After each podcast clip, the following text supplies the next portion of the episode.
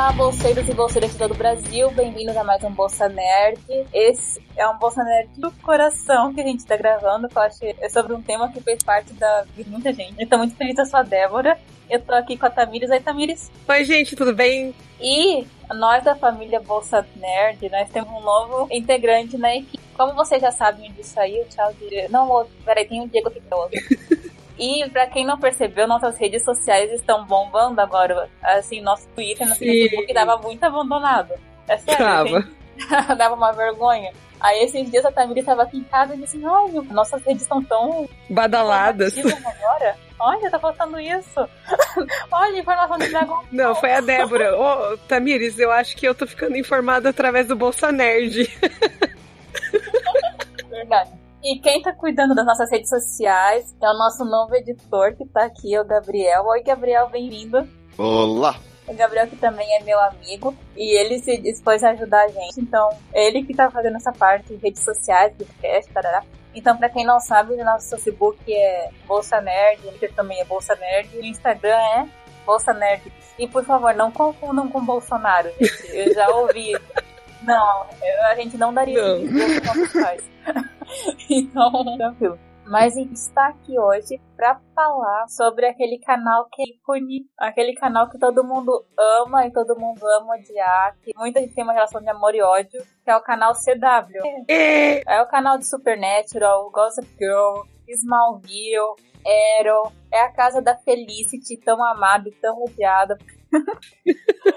e nós estamos aqui, além de mim, a Tamir e a Gabriel, com nossos convidados, Diego, então, já participou com a gente e é especialista em CW, Diego. Já sabe, hoje não pede falar de Marvel, né? Oi, obrigado, bom estar de volta. Hoje estou aqui só para falar do oposto da Marvel. e pela primeira vez com a gente hoje, a Fabiana, que ela tem um podcast sobre pelos cacheados e que também é especialista em CW. é, Fabiana, bem-vinda ao Bolsa Nerd. Obrigada, obrigada pelo. É a primeira vez que você tá aqui, não tá? É, é, é. A gente já gravou juntas antes, mas foi por aí. Então, pra quem não conhece CW, como a gente falou, sabe aquelas séries que passam no ET? Sim, Sábado à Noite, é, Supernatural, Vampire Diaries, sabe? Smallville, Lances da Vida como passavam nas. É, One Tree Hill, que no Brasil ficou lances da vida. Só porque os caras jogavam basquete. Essa série da nossa. Essas séries cheias de casais pra gente pá, é, filhos sendo descobertos, de reviravolta, cheio dessas coisas. Então essa é a sinopse. De dramas adolescentes. O canal dos Pleasure, que todo, todo mundo assiste uma série da CW sem vergonha de falar. Sim, as pessoas têm muito de quando é ah, eu assisto série da HBO. Mas quando é da CW, fala meio. É aquela que todo mundo assiste, todo mundo ama odiar. E é desse canal que a gente vai falar também, porque eu não tenho de falar, eu adoro a CW. Apesar de hoje eu não tenho mais paciência pra tantos dramas dela. É isso, você quer falar alguma coisa, Tami? Diego, Gabriel, Fábio, alguém quer falar alguma coisa de introdução sobre a CW? Na verdade, a CW não começou como CW. A CW começou como The WB Channel, que era o canal da Warner, e como UPN, que era United Paramount Network que era o canal da Paramount. E ambos os canais, eles são bem recentes, né? Eles começaram, é, não tem muito tempo. E ambos os canais eles tinham como base um foco para séries de adolescentes, centralizadas em adolescentes. Só que as coisas não deram muito certo para nenhum dos dois canais, porque o The Warner Channel ele estava muito novo, então ele não conseguia atrair tanto público e o PN ele absorvia muita coisa, né, que não dava certo no Warner Channel e o PN ele acabou sendo repassado para CBS. Ele era da Paramount e a Paramount ela não deu muito certo, não conseguiu encontrar o retorno que ela precisava, que ela queria e repassou para CBS. A CBS e a Warner se juntaram e decidiram que elas iam criar um canal e aí elas acabaram criando o CW, que é o C de CBS e o W de Warner Channel. Exatamente por isso que existem muitas séries na CW que são totalmente produzidas pela CBS, como Jane the Virgin, por exemplo. Enquanto existem outras que são totalmente produzidas nos estúdios da Warner. O CW ele acabou absorvendo também essa regra de produção de material para um público mais jovem, porque lá nos Estados Unidos o pessoal é muito, mas muito tradicionalista. Então é muito difícil você encontrar uma família do alvo demográfico do Nielsen Rating, que é o sistema que contabiliza quantas pessoas estão assistindo e geram a demo, share, é, essas informações que são importantes para os anunciantes. E eles perceberam que eles não iam conseguir ter esse foco em um público mais velho, porque o público mais velho não ia abandonar os canais antigos. Então eles mudaram totalmente o foco, eles ainda tinham algumas produções, a CW até hoje ela tenta emplacar algumas produções para o público mais velho, eles criam aí uns dramas militares, umas coisas que nunca conseguem passar da primeira temporada, igual Valor, mas eles mudaram o foco. Então vamos tentar conquistar um público mais velho, vamos manter o público mais novo, porque o público mais novo, apesar de não ter um poder aquisitivo como o mais velho tem, de assistir a propaganda de carro, assistir a propaganda de casa, de mercado imobiliário, o público mais jovem ele consome também em outros tipos de mídia que é a assinatura do Spotify, parcerias é, que não estão nesse modelo tradicional. É por isso que a CW tem muita música e eles focam muito em músicas boas de bandas conhecidas e desconhecidas e também agora porque eles estão investindo mais no streaming. Então o CW é um canal bem novo e é um canal que nasceu de dois fracassos, mas que encontrou no público mais novo um nicho que, que é bem fiel. Uma coisa interessante que você falou, bom, duas coisas disso que ela caiu de casa como da Warner e da CBS. Isso deve ser muito grande para nos Estados Unidos. E essa questão também, por exemplo, tem muita música que pode ser CW. Então, como você falou, eles sabem o público que eles querem e eles e como eles se focam de jovem, eu acho que a CW é um dos canais que busca trabalhar mais a realidade. Né? A geração atual ela é bem mais desperta para esse tipo de assunto, né? E como eles não têm um foco deles não é muito grande dentro dos Estados Unidos, eles acabam precisando criar séries mais diversas para terem um acesso maior ao mercado internacional. O que eles não conseguem vender de série dentro dos Estados Unidos, eles vendem em DVD, eles vendem em outros produtos, eles vendem agora com contratos de distribuição em streaming, Netflix. Então eles percebem que o foco deles dentro dos Estados Unidos não é do mesmo público que assiste a ABC, a CBS, a NBC. Eles nunca vão conseguir uma série marcando lá seus cinco pontos de audiência, ou então como a Empire costumava marcar na Fox, de chegar muito além disso. Eles entendem que eles não vão conseguir esses números, mas sabem da onde que eles vão conseguir tirar dinheiro, com parcerias com esses outros mecanismos que direcionam melhor para o público mais jovem. Nossa, eles fizeram muitas parcerias com empresas de celular. Uma época em The Vampire Diaries que cada episódio você via a marca do celular do pessoal que estava usando. Celular, computador, eles fizeram uma parceria com Windows durante as primeiras temporadas de Arrow, então todo o aparato tecnológico que a Felicity usava era da Microsoft, tinha o logo do Windows. Eles sabem o poder aquisitivo do público deles que não é grande, mas que é bem mais direcionado do que o dos canais maiores, né? A CW a única diferença dela para as outras TV abertas, ela não tem 100% de cobertura nos Estados Unidos. Se eu não me engano, acho que ela tem 40 ou 45% somente. Na verdade, não. Na verdade, essa é uma informação que não confere. A CW está em 94% do território norte-americano. Então é que na hora de super, porque eu, eu, li isso, eu li na Deadline, no site da Deadline, falando que na hora do Supernatural é desligado a CW, no meio oeste. Não, é porque assim, vocês já viram as promos da CW, que eles sempre colocam dois tipos de horário? São os horários dos fusos diferentes que tem lá nos Estados Unidos. Isso foi um, um artigo antigo que saiu, mas que ele não chega a ser real. A CW está em 94% do território norte-americano. Ela está no mesmo tanto de casas em alcance do que as outras grandes redes de televisão. A diferença da CW é que menos pessoas assistem. Mas se você for ver a quantidade de telespectadores das séries mais famosas, como Flash, por exemplo, Flash estava conseguindo em audiência mais do que Agents of S.H.I.E.L.D., que é uma série da ABC. Não, o que, o que eu falei é o seguinte: é que teve muito problema com o Supernatural por causa da igreja presbiteriana, não sei se você está sabendo. Não, sim, mas aí é mais um problema mais pontual, né? Mas a CW, enquanto emissora, ela está disponível é, em 94% do território norte-americano. Li isso que era menos por conta de Supernatural, que eles tinham desligado no meio oeste americano. Sim, existem os problemas. Supernatural sempre vai ser fonte de problema com os estados mais religiosos, é, em termos de alcance mesmo, ela tá em todos os Estados Unidos. E eu acho interessante falar essas coisas, sabe? Quando se fala em CW, torce o nariz. Mas, gente, CW, ela não tá lá para ganhar eles. Ela não tá lá pra, como você disse, pra pegar o seu. Ela sabe o que ela quer, ela sabe o público dela e ela tá vendendo muito o público dela. Ela tá cumprindo o papel dela. Assim, ela sabe que ela não vai conseguir M, mas quando ela consegue um M, ela não larga o osso, né? Que foi Crazy Ex-Girlfriend e Jane the Virgin. Que se você fosse comparar com outras séries canceladas elas têm a mesma audiência. Em alguns casos, a audiência de Jane the Virgin e Crazy X consegue ainda ser menor do que de outras séries que não passaram da primeira temporada. Mas tudo porque ele foi a primeira vez que o Emmy olhou pro CW e falou assim: Nós vamos indicar vocês. Por sinal, a gente depois vai falar mais Jane the Virgin, meu amor de série, perfeição. Mas eu acho interessante que, assim, muitas das que tem a CW pela linguagem, qualidade, mas eu acho que muita gente lembrar que a CW é um canal, o público-alvo é adolescente, público-alvo jovem. E essa linguagem deles de série funciona. Funciona. Muito bem. Mas o interessante também é que os outros canais, principalmente serviços de streaming, eles estão reconhecendo bastante a participação desse público mais jovem. A Netflix está investindo pesado em série mais adolescente, tanto é que essa série nova, Insatiable, acho que é o nome, tá gerando bastante problema na Netflix online, gerando assinatura de petição e tudo mais. Ela tinha sido desenvolvida para CW e foi comprada pela Netflix. É, a nova VP da Amazon, ela falou que o foco da Amazon agora é desenvolver séries para os jovens adultos, né? Que é o público da Netflix. Que é um público que tem mais tempo para assistir, né?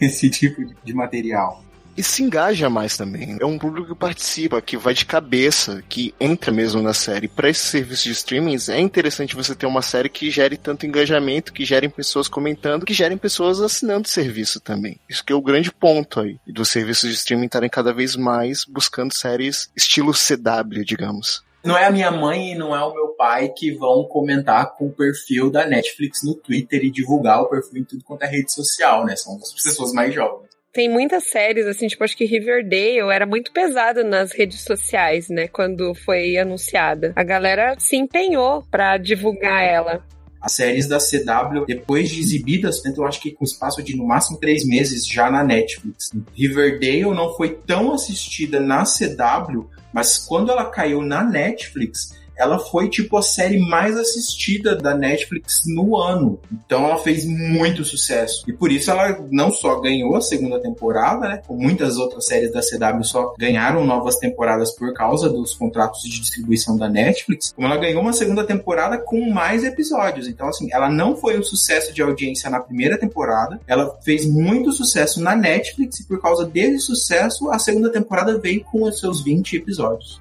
E vai pra terceira. Ah, eu ia perguntar se ainda tem da Netflix. Eu sei que Supergirl teve assim, aquele negócio de passar o episódio uma semana depois de ter passado na TV. Ainda tem esse contrato da Netflix ou não? Eu não sei. Como Supergirl já baixava um dia depois de ter sido exibido, eu acabei não, não vi. Mas eu sei que Black Lightning aqui no restante do mundo é uma semana depois. E Dynasty é um dia depois, no mundo. Por sinal, curiosidade sobre Supergirl, a Supergirl vai ter a primeira heroína trans. Essas coisas que fazem a gente ficar assim com a CW. Ai, às vezes o roteiro é preguiçoso, mas você também bicha de amor. Eu li ontem isso, muito bacana.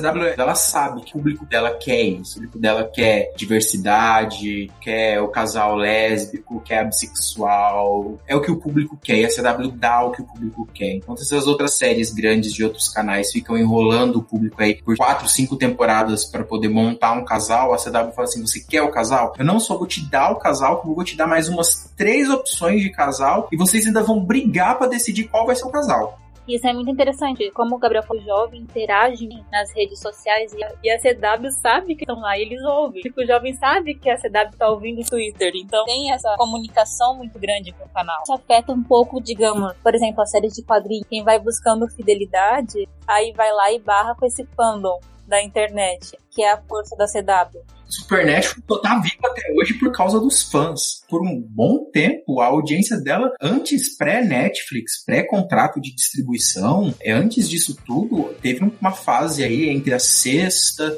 até a nona, décima temporada, que a audiência de Supernatural estava capengando e continuou viva por causa de fã, por causa de pressão de fã em convenção. Na época ainda não era tão pesado na internet, porque a galera escrevia carta, acampava na porta da CW E sobreviveu. Eu penso no Vampire's Diary, né? Que terminou, o pessoal reclamou e já estão fazendo spin-off. Tá indo pro segundo spin-off. Sim, tipo, porque acabou. Aí eles pegaram e já criaram uma nova série com uma outra história, meio parecida, pra suprir a falta do Vampire's Diary. Então.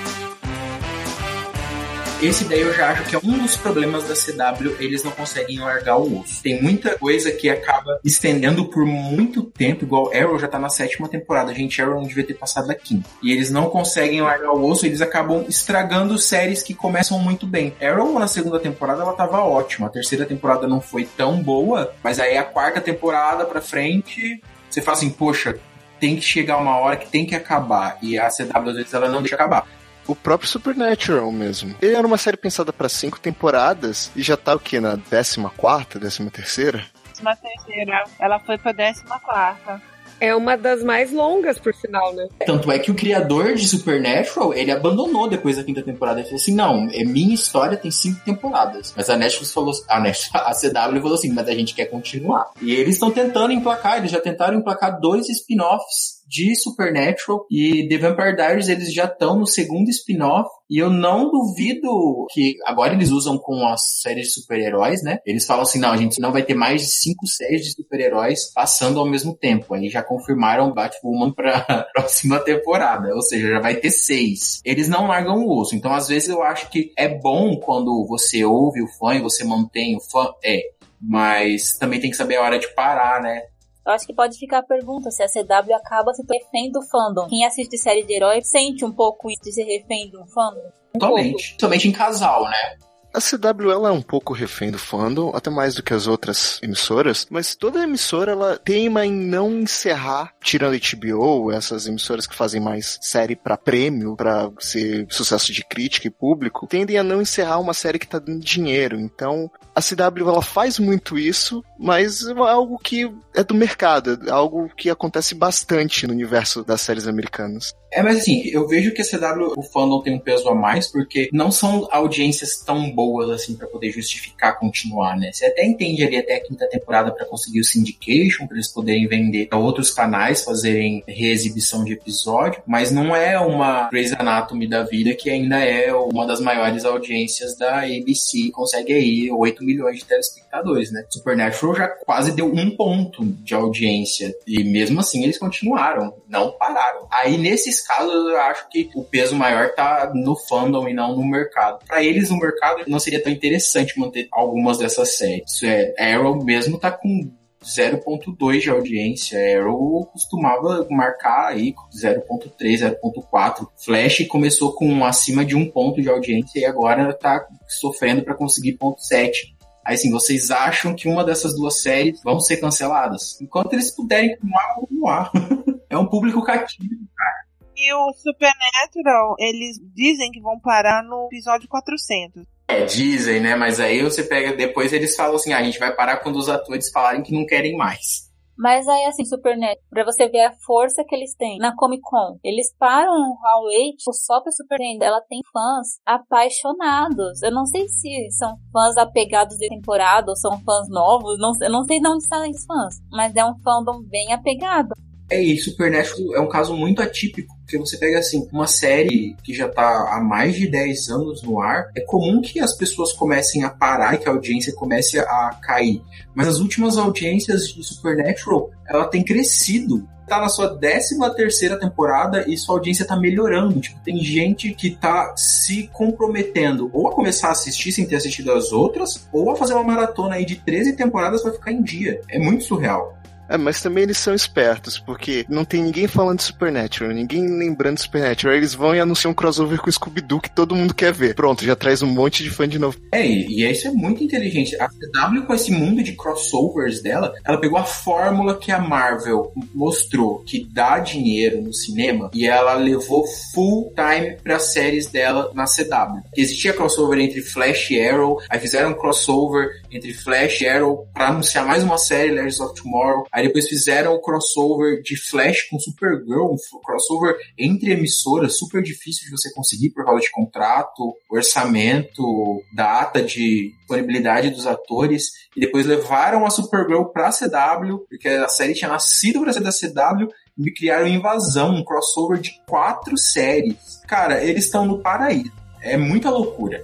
Por sinal, só um adendo, excelente crossover esse do ano passado. Do... Na Terra X foi muito bom. E a CW, todas as vezes que eles fazem o crossover, eles têm a maior audiência que eles não registravam já não sei quantos anos. Sim, a impressão que eu tenho é que as séries de heróis do Arrowverso, elas estão funcionando pro crossover. Não que é só para isso, se tornou o ponto central das histórias delas. Você vê que eles estão aperfeiçoando, começou como um crossover de quatro episódios, no primeiro crossover de invasão, cada aberturinha ali tinha né, o logo da série que estava representando. Então, de Arrow aparecia uma flecha, o Flash tinha um raio do Supergirl, tinha um escudo, o brasão do Supergirl. E agora, nesse da crise da Terra X, eles usaram um cartão de apresentação só, fizeram como se fosse um filme, ao invés de crossover de quatro dias, eles fizeram um crossover de dois dias. E o próximo crossover, eles já anunciaram que o de Batwoman não vai ter participação de Legends, of Tomorrow. Eu acredito que deve aparecer a Sarah, que é a protagonista, deve aparecer mais um outro. Mas eu acredito que vai chegar num ponto que eles vão estar tá fazendo um filme para televisão, ao invés de crossover de quatro noites, eles vão desprender mesmo das séries e investir um filme de uma hora e meia,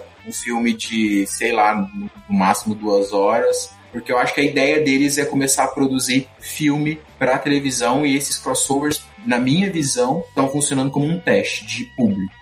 Eu não duvido que o Finch Arrow seja um filme de duas horas pra TV, não. Eu acho que tem muito cara disso acontecer. Também acho. Eu acho que esses crossovers, eles são tipo uma forma de preparar a audiência. A CW, ela tá hoje numa posição que ela não precisa mais criar uma série nova de um super-herói. Ela pode fazer um filme de super-herói pra televisão. E ela tá usando o modelo do crossover para poder moldar a audiência dela, né? Pra não assustar a audiência dela quando ela lançar essa iniciativa. Eles já estão fazendo esses microfilmes com as séries animadas do CWC, que é a plataforma de streaming da CW, e eu acredito que é só uma questão de tempo para eles anunciarem, olha, gente, vamos fazer agora um filme da Supergirl, ao invés de um crossover, vamos fazer um filme da Supergirl com os outros personagens. Vamos fazer um filme de um personagem que não tá em nenhuma série. Vamos introduzir ele numa série e depois, ao invés de um crossover, vamos fazer um filme. Porque a CW ela pensa muito à frente. E é exatamente por isso que tem super-heroína trans, que tem protagonista bissexual, que tem casal lésbico. Porque eles estão pensando à frente, sempre. Sim, porque antes tinha aquela história de tentar citar personagens do cinema na TV. Mas quando apareceu o Superman na Supergirl, a CW faz o que quiser.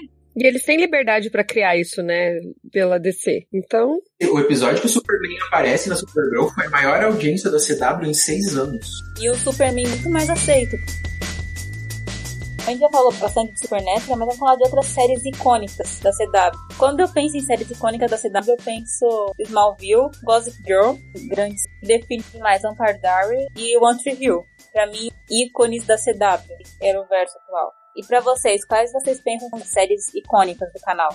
Acho que não tem como não colocar Smallville primeiro, né? Justamente porque foi, acho que, uma das primeiras séries do canal. Embora seja uma série de super-herói de outra época, meio com vergonha de ser série de super-herói, se percebe ali, eles fazem de tudo para ser série de super-herói sem ser série de super-herói. Acabou sendo bastante importante pro personagem durante anos até sair filmes novos e tudo mais. E Smallville, ela criou um padrão para ser super-herói, que é aquela herói em formação ajudante eu não consigo colocar Smallville como o maior hit da CW, porque para mim Smallville foi hit enquanto ela tava no WB. Quando ela foi pra CW, ela não tava mais boa. Não, mas ela ainda rendeu na CW. Para mim, as melhores temporadas de Smallville foram as cinco primeiras. Então ela ainda era da DWB. Pra mim são as três últimas, porque quando acabou a Lana, quando a Lana foi embora, daí era Lois e Clark. Aí o meu chip aconteceu. Eu já não aguentava mais essa Eterna. Uhum. Ela, coitada, ela é. E você, Tamis? Qual seriam os ícones que você falaria da CW?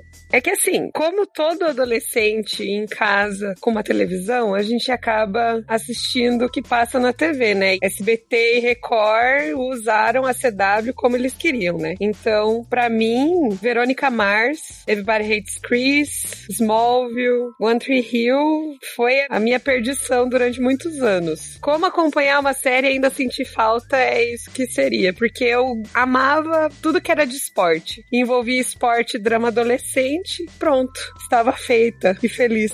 E eu fiquei impressionada da Débora não citar o mãe tal filha que é aqui do Brasil. Achei que ela ia falar. não, mas eu só não falo muito do Gilmore Girls porque ela foi muito tempo Warner. Ela só ficou uma temporadazinha ruim que a gente tem que esquecer. Mas tudo bem, a pior foi na Netflix. Então a CW não vai carregar mais esse peso. Mas vai ter mais na Netflix, será? Ah, não, por favor.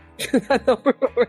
Mas assim, acho que Arrow também, né, foi importante para trazer os heróis de volta pra TV. É Arrow, apesar de ser muito divisiva, muita gente gostar, muita gente não gostar, foi ela que começou esse CW verso inteiro, né? É engraçado porque ela sai algum tempo depois do Batman do Nolan. Então eles meio que fizeram o arqueiro inspirado justamente nos filmes que estavam saindo. Eu lembro que no começo, quando eu assistia, o pessoal, o pessoal que era do Batman, eles chamavam Oliver de Batman Verde. É, foi bem isso. Então eu, como era mais Smallville, levei um tempo para assistir Arrow, porque eu falei assim, não, esse não é o Arqueiro Verde. o Arqueiro Verde é o Justin Hartley. Gente, para mim o maior sucesso da CW é Jane the Virgin série que colocou a CW no mapa das grandes premiações. Jane e Crazy Ex-Girlfriend. Não tem grande audiência, mas foi aquela pitadinha de reconhecimento que a CW não achava que ela queria. E descobriu o, o rostinho do sucesso.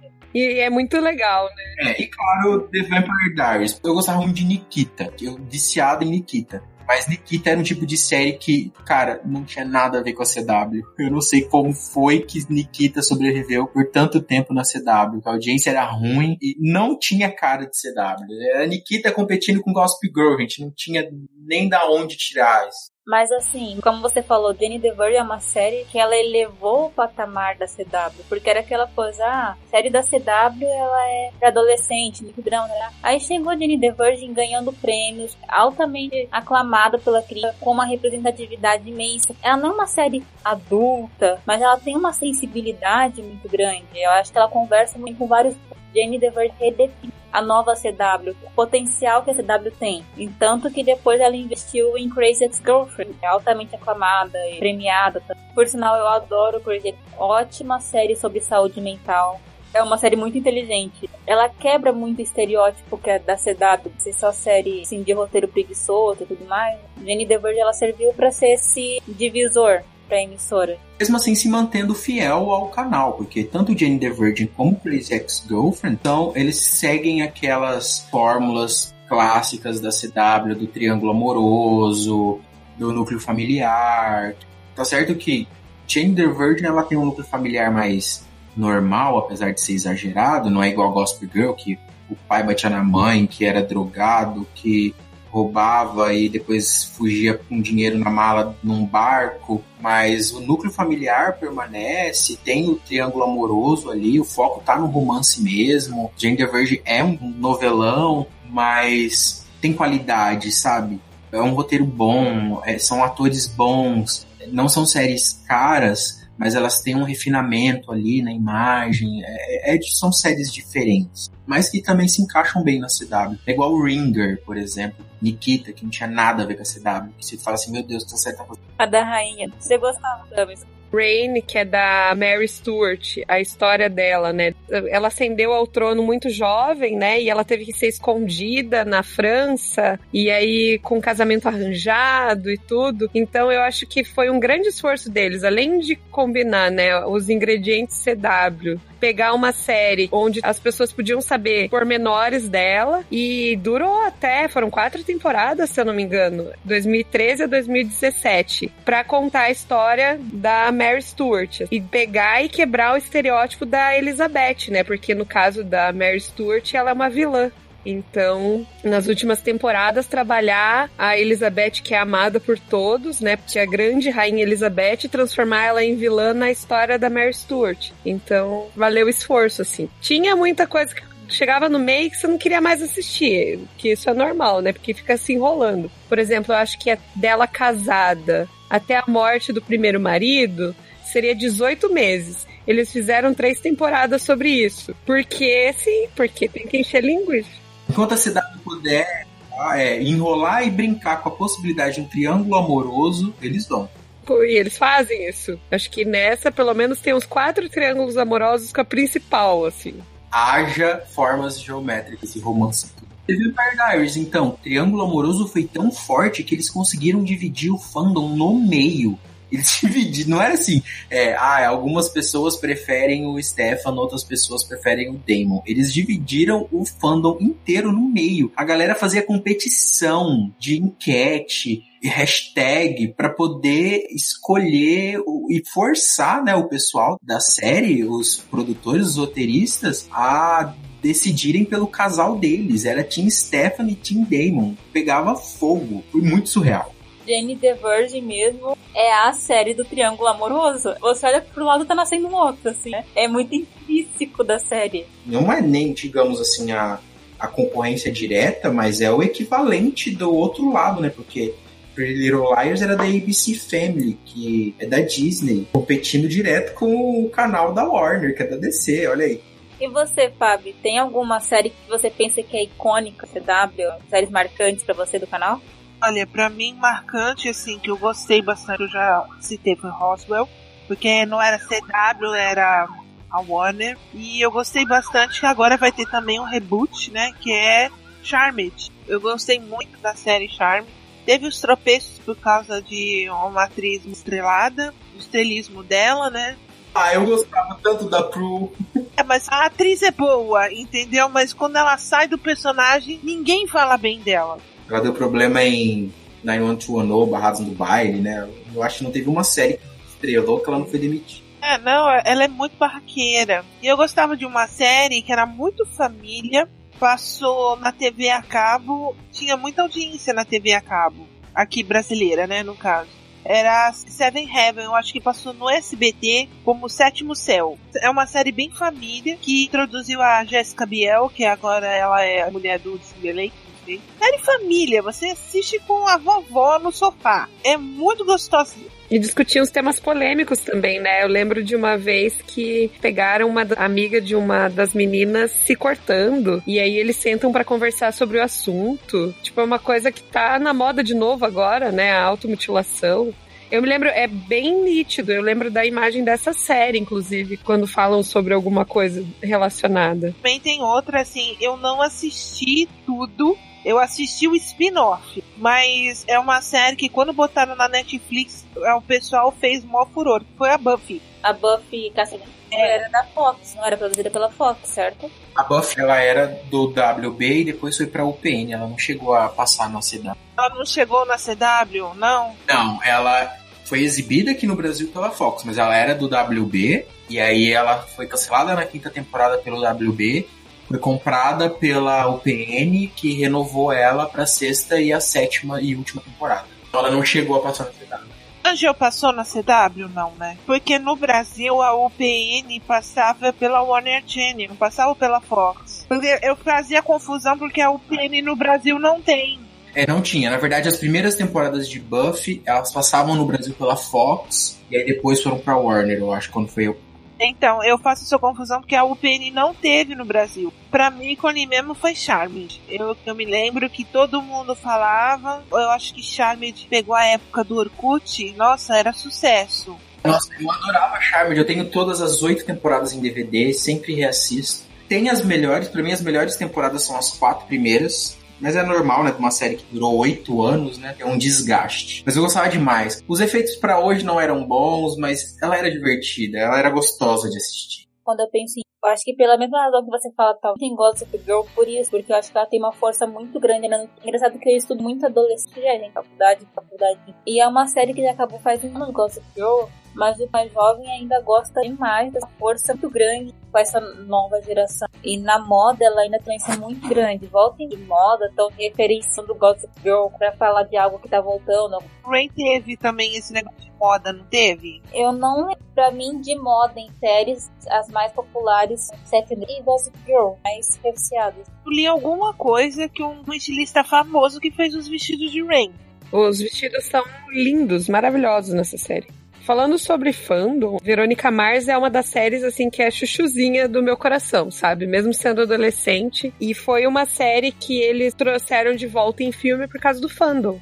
Eles fizeram uma arrecadação e conseguiram fazer um filme para completar, que ela ficou meio incompleta no final, e conseguiram trazer todos os personagens de volta, fizeram um filme e talvez consigam fazer outro, por causa de arrecadação pela internet dos fãs. Foi muito rápido. Eu lembro que eles arrecadaram 2 milhões de dólares em assim em horas. Sim, eles ficaram até surpresos e agradecendo, né? Eles fizeram, na verdade, um teaser, os atores interagindo para chamar pro filme e soltaram na internet. E explodiu talvez façam outro. Ah, merece demais, cara. Verônica Mars foi uma série muito perfeitinha. Ela daria muito certo se ela fosse lançada hoje. Meu sonho é uma série da Lois Lane em formato. Daí você vai ter uma série da Lois Lane com o Lex Luthor chamada Metrópolis no serviço de streaming da DC. Olha aí. Que prêmio de consolação,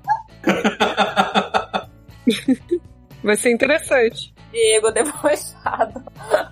Por sinal, o serviço de streaming da DC vai lançar a série da Stargirl, que pra mim tem cara de CW. Pra mim, até essa série dos Titãs atual tem muita cara de CW pelo trailer, mas segue o baile eu acho que todo mundo assistiu alguma série da CW quando adolescente, né? A gente assiste até hoje, mas quando mais jovem, como é que impactava vocês? Porque para mim, o Tree Hill, o lance é da turma do SB, ela me marcou muito aquela questão de trabalhar solidão. Teve um episódio sobre armas que eu acho que foi muito forte para mim. Então, comunicava bem comigo, sabe? Sim. Na época. E para vocês, como que era? Acho que a série que mais me marcou quando eu era adolescente e via era Smallville mesmo. Porque eu ficava naquela de. Sempre gostei de heróis, então sempre ficava naquela de. Olha, é o Superman! Ele vai virar o Superman! Ele vai vestir o uniforme, ele vai voar! Não, ele não vai vestir o uniforme, não, ele não vai voar. Mas você sempre criava expectativa, sempre criava esperança. Ele nunca vestiu no último. Ah, mas foi muito de novo. No último, gente. Não, ele não apareceu ele de uniforme. Só assim, bem sim, mas foi bem de longe, mas foi realizado. Abre a camisa, mostra o S e depois uma versão feita em computador voando no. É melhor a gente não lembrar disso. Eu achei o final perfeito, tá? Desculpa. Qual série para vocês da CW teve o final perfeito? Porque a minha experiência de série da CW não é boa. Eu gostei do final de Smallville. Não, o final de Gossip Girl foi. Mas na verdade aquela sexta temporada não era nem. Horrível. Ah, o final de Gilmore Girls na final da na sétima temporada foi fofinho. Elas tomando café lá no Lux. Ah, mas a sétima temporada foi tão horrível que qualquer coisa seria bom no final. Foi tipo assim, termina logo, pelo amor de Deus. Se Supernatural tivesse acabado na quinta temporada, seria um bom final, mas tá aí até hoje, então não conta.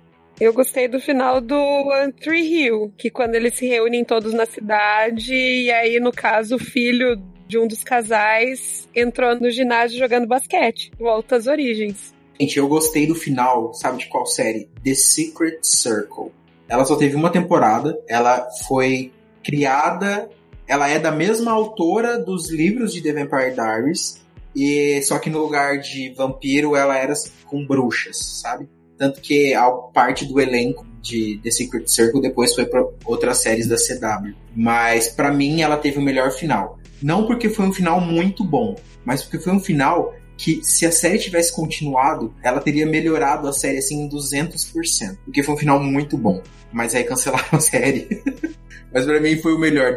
Das outras séries da CW, para mim todos os finais, todos os finais foram ruins. E estou inclusive muito preocupado porque vai estrear agora a última temporada de Jane the Virgin e a última temporada de Crazy Ex-Girlfriend. E eu estou com medo delas entrarem no panteão de série boa com final cagado da CW. Eu tô com muito medo dessa quinta temporada de Jane the Virgin, com a volta de um personagem que tu sabe qual. Ei. Mas foi um plot twist bacana.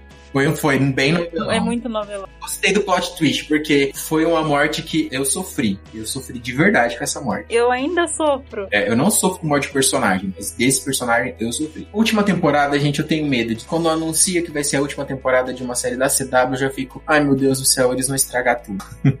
Não, mas assim, Crazy Ex-Girlfriend é que a série ela foi planejada para quatro temporadas. Então ela vai encerrar como a autora planejou. Isso é bom, não é aquela série que tá enrolando até não poder mais, aí o final sai meio assim nas coxas, tem que acabar. O The Vampire Diaries, né? Que enrolaram, enrolaram, enrolaram tanto que até a atriz desistiu, decidiu sair. Sofrência. Ai, CW. Quantas temporadas ficou sem ela? Que eu não sei. Não lembro, eu acho que ficou umas três temporadas sem ela. Já saiu na quinta. E como é que eles conseguiram, né? Mas vai entender, né? É que eu não sei, é que esses negócios de vampiro, assim, é muito difícil eu engajar e gostar, sabe? Aí eu falei assim, não, Vampires Diary assisti um episódio, eu falei assim, não, não é pra mim. Aí eu falei assim, não, vou assistir The Originals. De repente, né, é vampiro de verdade, são aqueles vampiros que vão morder mesmo o pescoço. Aí eu, eu não aguentei. Sabe aquela série que você vai e fala assim: não, eu vou assistir a primeira temporada inteira, porque eu não vou ser vencida por uma série. Eu consigo. Não consegui. Não consegui assistir a primeira temporada inteira. Eu sou parte do grupo que assistiu a primeira temporada de The Vampire Diaries e falou assim: gente, que bosta. E aí depois fui convencido pela internet a voltar, porque a segunda temporada foi muito boa, a terceira temporada também foi muito boa. E aí fiquei refém, que acabei assistindo até o final. Pra mim foi assim com Riverdale. Eu vou gostar só mesmo com arte, apesar de eu gostar muito da, da Bad no quadrinho e a arte comics teve uma repaginação bacana, mas pra mim Riverdale é tanto drama, tanto drama adolescente que eu não consigo. eu já vivi drama adolescente demais na minha vida. Aí você já começa a fazer casal, torcer por casal, sofrer com casal. É isso? Sim, mas eu não consigo. Pra mim foi mais forte do que eu. eu já, e eu sei como é, porque eu me conheço. Aí ia começar a me apegar a personagem. Eu já cortei esse mal pela raiz. Desse mal eu não provei, não. Segunda temporada, eles de Riverdale, eles misturaram drama adolescente com filme de mafioso. A Zumbi. Podemos falar sobre a Zumbi? A Zombie é a série mais subestimada da CW. Eu acho que pouca gente ainda é tão gostosa disso. Ela é bem despretensiosa, mas ela consegue fazer uns mistérios interessantes por episódio. Ela pega essa dinâmica do, da série Procedural e faz bem. E como tem poucos episódios, acaba não ficando tão maçante quanto outra. Sim, e ao mesmo tempo o episódio do dia é bom, a trama da temporada é boa também. O mistério que vai se amarrando. Acho que ela desenvolve os dois lados muito bem. É uma das poucas que faz isso, né? Que consegue fazer isso. Isso sem contar que é bem divertido ver a Liv sendo um personagem diferente a cada episódio, que é basicamente o que acontece. Eu vi uma entrevista com a atriz que ela falou assim: ai, ah, eu fiquei tão feliz uma vez que eu pude usar meu próprio cabelo, que eu não tinha que colocar peruca, que ela esquentava. Aí ela falou assim: ai, foi o único dia que eu me senti feliz. Porque imagina o quanto de maquiagem que ela não usa, né? Pra quem gosta de Verônica Mars, ela é dos mesmos criadores de Verônica Mars e tem muito de Verônica Mars na protagonista. Só que é de zumbi. Mas já teve episódios de eu me rachar, de eu rir de passar mal assistindo a Zoom, porque ela encarna cada figura. Ela é assim, ela pode pegar um mano Zé Droguinha no dia, no outro ser uma perua. Ou depois ser um velho ranzinza. É muito brutal a mudança de personalidade dela. E quando ela, ela encarnou muito aquela escritora erótica, cara, a atriz é muito legal. Eu gostei de um episódio que ela queria muito descobrir o que que era, né? Porque acho que ela tinha se alimentado de uma mulher que dava conselhos de sexo. Aí ela pegou e o namorado dela não se aproximava dela e ela tava fazendo todo o drama. Será que ele não me ama? E aí ele falou assim: não, é porque eu comi um cérebro gay. muito bom. Eu achei muito bom. Eu me parti de dar risada sozinha. E eu acho interessante que a Zoom, sem dar muito spoilers, não conhecem ainda a série, ela tem se arriscado na trama dela. Ela não é uma série que ficou no seu lugar comum, assim, confortável, na sua zona de conforto. Ah, é legal o nome dela também, né? É um trocadilho. Ah, eles são cheios de trocadilhos. Sim, trocadilho. Live More. Nas últimas temporadas que entra Fillmore Graves, Fillmore Graves. Sim. Preencha mais túmulos e por aí vai. É, o nome dela começa, né, que é Live More. Viva mais. A gente pode falar de Raio Negro, né?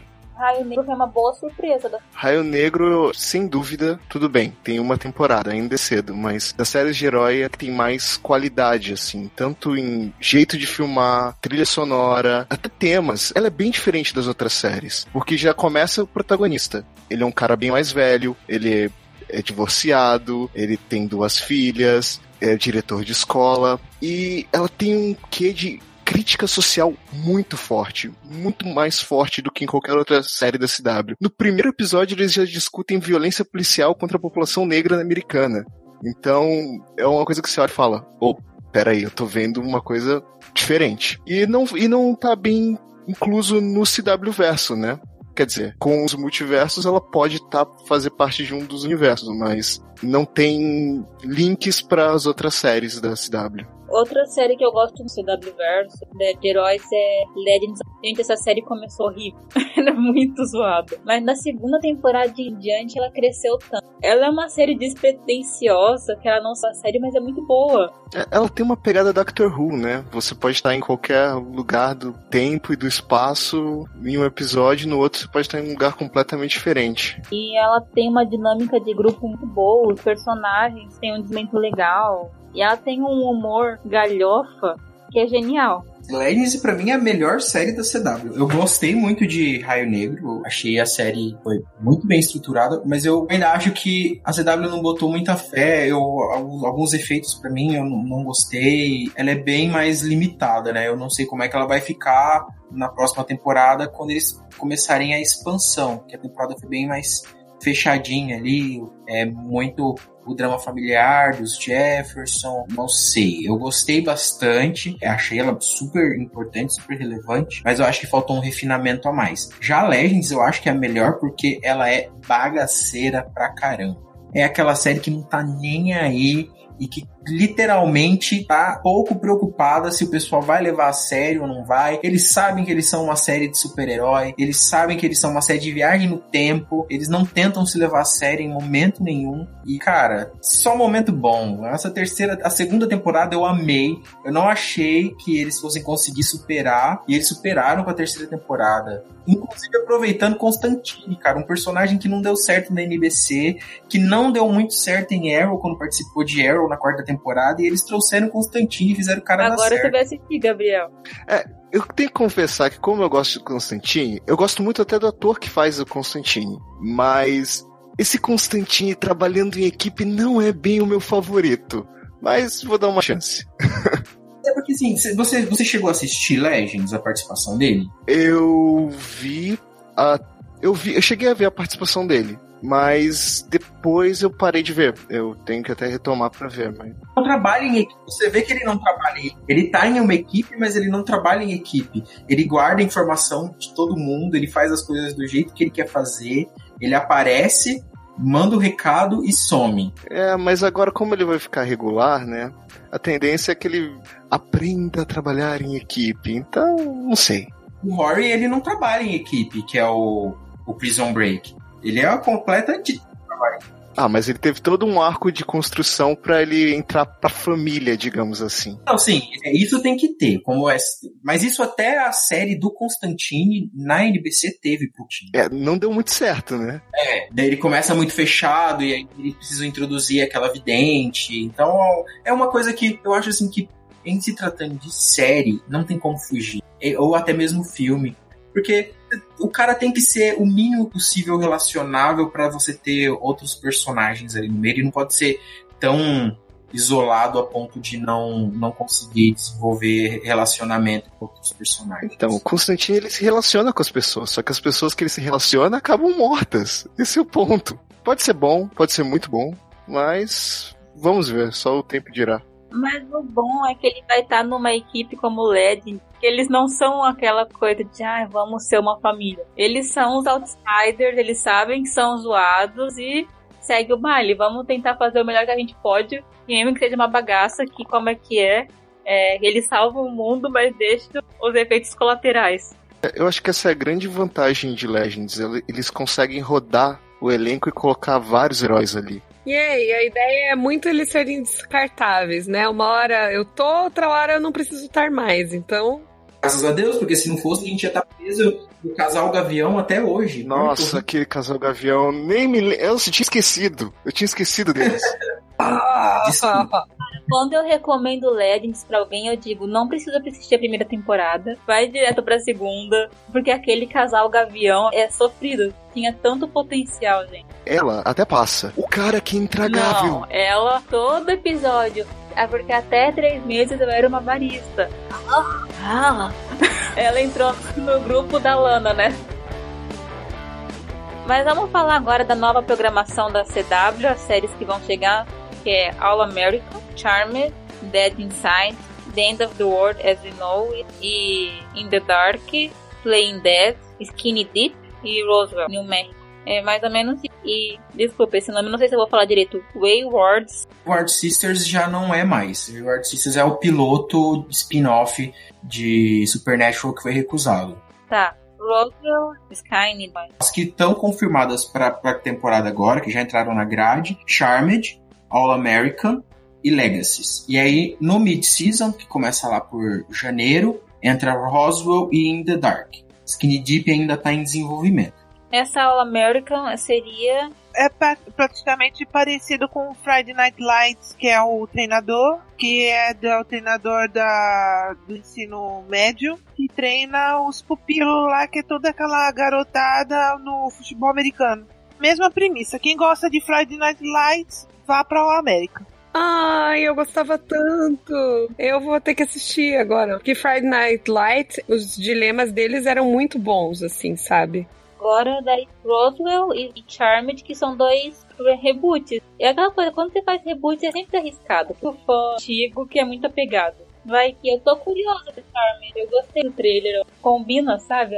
CW, acho que eles é uma série que eles não sabem fazer direitinho. Quer fazer um, uma breve sinopse de cada uma das novas séries? Não pode ser, por favor. A primeira entra Charmed, que vai estrear o time slot da CW no domingo. Ela não exibia séries no domingo, agora ela vai exibir Charmed e Supergirl. Charmed é um reboot da série de mesmo nome e centralizada em três irmãs que descobrem que são bruxas. Por serem bruxas, elas acabam tendo que enfrentar outros é, feiticeiros, demônios. Cada uma delas tem um poder. Na série clássica, né? Não dá nem pra falar clássica, foi há pouco tempo, mas na primeira versão de Charmed era Piper, Phoebe e Prue. E era o poder de premonição, congelar o tempo e telecinese. Na nova série, as três irmãs têm poderes parecidos. Tem telecinese, a mais nova ela tem poder de leitura de mente e a do meio para o tempo. Já a All American, a gente já falou aqui, né? Ela é meio Friday Night Light, é aquele negócio de time de futebol americano no colégio. Aí entra em Legacies, que é um spin-off de The Originals, centralizado na filha do Klaus, o grande vampiro original. Ela faz parte, junto com os outros adolescentes, de uma escola para bruxos, bruxas, vampiros, lobisomens em fase de crescimento e adolescentes. Já Roswell também é um reboot e é centralizada na cidade de Roswell, no Novo, Novo México, que é muito famosa nos Estados Unidos por causa das aparições de disco voador. Em Roswell cai um disco voador e aí é o twist. Na série antiga, são três alienígenas e eles estão ali infiltrados na escola e tudo mais. Na série nova, é, a personagem principal ela já não tá mais na escola e ela tá voltando para Roswell e acaba aí se vendo no meio desse caso de meu, minha paixão do ensino médio é um ET. In the Dark, que entra no mid-season, ela é de uma mulher cega que testemunha um crime. E aí ela é como se fosse uma Verônica Mars, mais ou menos, que ela vai ter que trabalhar para poder descobrir sobre esse assassinato, mas ela é cega, então mais ou menos nessa pegada. Essa Roswell e the Dark elas vão estrear só em 2019, são do mid-season. E essas são as novas que estão confirmadas. Aí tem essas outras que ainda estão em desenvolvimento que não tem data de estrear. Que legal eu essa série.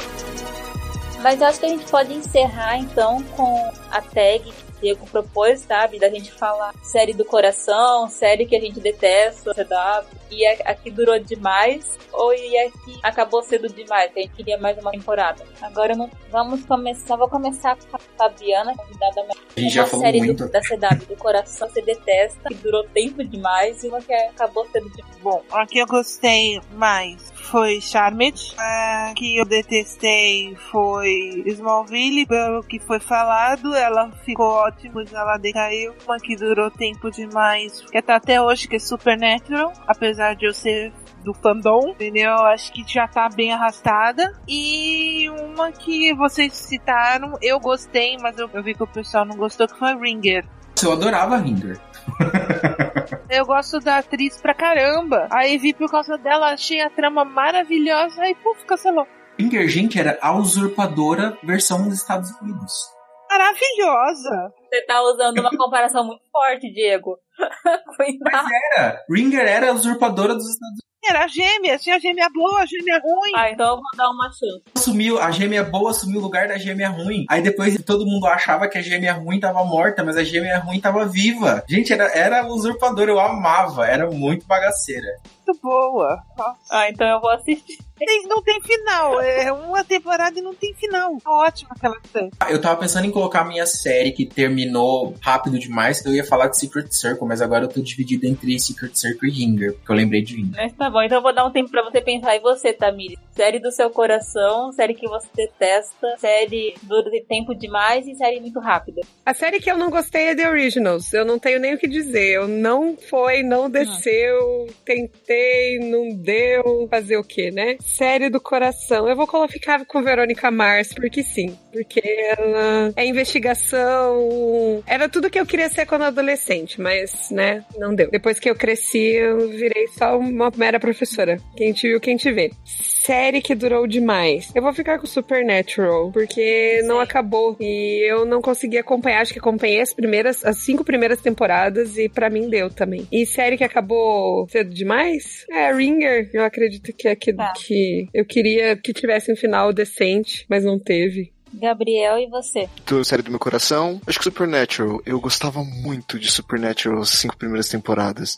Rock and roll, caçar monstros. Assim, imagina um moleque adolescente vendo um carro legal, pessoas caçando monstros, cheio de sangue, cheio de coisas meio que assustadoras. Então foi a série do meu coração durante bons anos. Série que durou tempo demais. Supernatural também. Eu vou repetir, porque era pra ter acabado na quinta. Série que acabou cedo demais. Verônica Mars, eu lembro de ter visto, acho que uma temporada, era bem legal, mas dura pouco, dura pouco. Sim, acho que chegou três temporadas ao todo, mas acabou durando menos do que devia. E série que eu não consigo gostar de jeito nenhum, é isso. Vampire Diaries, eu assisti alguns episódios salteado e, nossa, não. E você, Diego? Série do coração, série que você detesta, durou tempo demais e série muito curta. Tá, série do coração. Pra mim, série do coração, Jane the Virgin. Não tem nenhuma série da DC que consegue competir com Jane the Virgin. Série que eu detesto, que eu detesto, assim, com todas as minhas forças, Gospel Girl. Série que durou tempo demais. Não tem como não falar Supernatural, porque, né, está durando tempo demais. E série que eu queria uma segunda oportunidade, que podia ter ganhado uma temporada mais. Eu ia falar Ringer, mas eu não vou repetir. Eu vou falar The Secret Circle. Eu acho que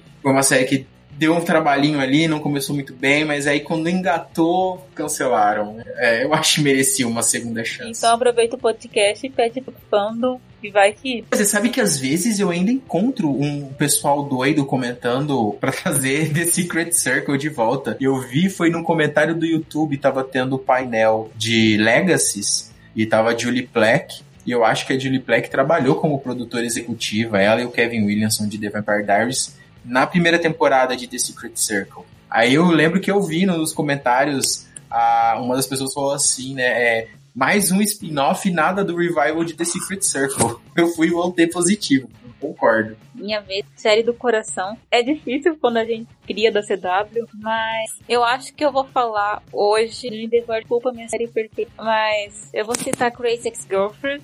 Porque é uma série muito inteligente, ela tem um humor muito sagaz, ela é corajosa em abordar saúde mental. Foi uma série que me surpreendeu demais. Ela é uma guiada de roteiro muito boa. E é musical também, eu amo musical. ela tem números musicais geniais. Aquela música The Sexy Getting Soon é ótimo. É muito trash. Então, é uma série que eu dei um amor muito grande. Eu queria que mais gente. É difícil, porque outras queridas vocês estão. Série que eu detesto, que não gosto, mas eu vou citar Riverdale, porque eu não sei.